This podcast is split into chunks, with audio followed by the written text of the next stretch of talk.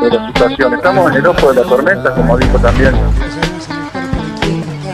No sabemos en el cuerpo de quién puede meterse. Contrariando la cuarentena, de ellos se van a ocupar las fuerzas de seguridad. Estoy diciendo no a la reforma judicial. No entienden por lo buenas, lo van a entender como Una idea, una idea. Crónicas de la infectadura. Una idea para pensar El año que vivimos en peligro. Vivimos en peligro. Cuando un libro, una película o un personaje de ficción entran en la cultura popular, generalmente eso se refleja incorporando palabras en la jerga, en la jerga de las personas, en circunstancias eh, paradigmáticas, cómicas o dramáticas. Uno de los proveedores, de los mayores proveedores de este tipo de expresiones populares, fueron en las películas del Padrino, la saga del Padrino de Francis Ford Coppola. Y posiblemente una de las imágenes más potentes y que más veces se ha usado también es esta. Barsini irá contra ti primero. Te invitará a una reunión con alguien de tu absoluta confianza, garantizando tu seguridad. Y en ese encuentro serás asesinado. Quien te hable de tener esa entrevista con Barsini, ese es el traidor. No lo olvides.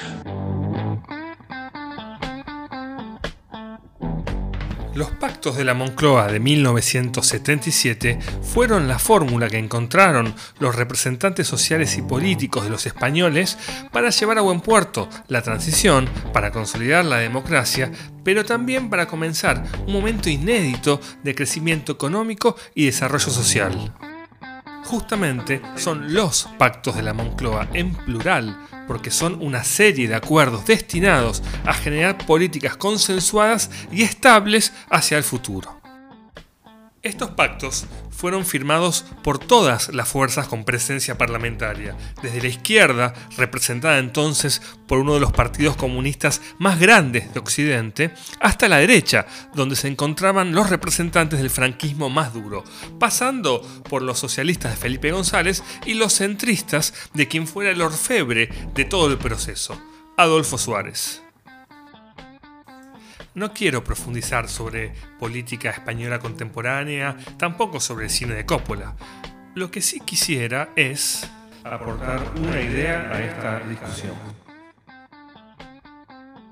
En Argentina es recurrente, sobre todo cuando el peronismo está en el gobierno y precisa un poco de oxígeno. Cada tanto aparece alguien que dice hay que hacer un acuerdo, un pacto, como los de la Moncloa. Esta idea es similar a aquella que dice somos todos argentinos, al final de cuentas todos queremos lo mismo, el mito de la unión nacional, la reducción de todos en uno. Pero el centro de gravedad de los pactos de la Moncloa era el contrario, implicaba encontrar una forma en que las diferencias pudieran convivir democráticamente, terminando así la etapa de la guerra civil, manteniendo cada uno sus propias ideas y creencias y así proyectar a España hacia el futuro. Nuestra transición fue muy diferente.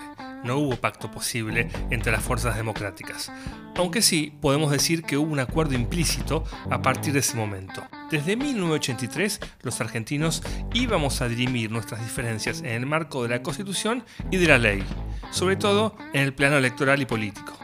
Al punto que en aquellos años, cuando Raúl Alfonsín recitaba el preámbulo de la Constitución, lo hacía en forma literal, de memoria, sin dar lugar a otra interpretación por fuera de lo escrito. Comparando con los pactos de la Moncloa, parecía poco, pero teniendo en cuenta nuestra historia, no lo era.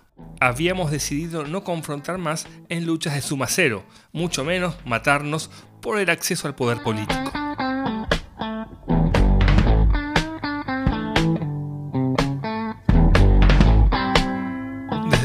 1983, el respeto por la Constitución y las leyes, en lo vinculado a la organización política, por supuesto, fue el único acuerdo posible entre jugadores con intereses contrapuestos, muchas veces en el marco de una polarización social muy extendida y, en el caso de estos actores políticos, con historias de deslealtades repetidas. De hecho, cuando estas reglas de juego cambiaron, fue en el marco de amplios consensos, como por ejemplo el Pacto de Olivos de 1994 o, más recientemente, la sanción de las PASO en el 2011.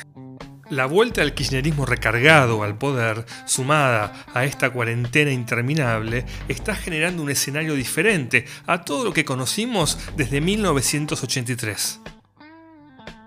Las huestes de Cristina se muestran como herederas de la tradición iniciada con el alfonsinismo, pero en realidad quieren algo distinto, manipular el sistema, formal e informalmente, para tener todo el poder todo el tiempo volvieron con los juegos de suma cero. Desde el primer día de su cuarto mandato presidencial, el kirchnerismo ha utilizado como estrategia disimular sus afanes de cambio en las reglas de juego político. Mientras tanto, y sin dudarlo, ha comenzado a cambiarlas aceleradamente. Por eso, el que niegue esa situación, quien diga que hay que hacer acuerdos como en España, pactos como los de la Moncloa, ese, el que organice la reunión, ese es el traidor. La libertad? No dejo nunca de pensar. Quizás la tengan en algún lugar. ¿Qué tendremos que alcanzar? No creo que nunca. Sí que que nunca. Soy Fernando Pedrosa y esto fue una producción de El Explicacionista.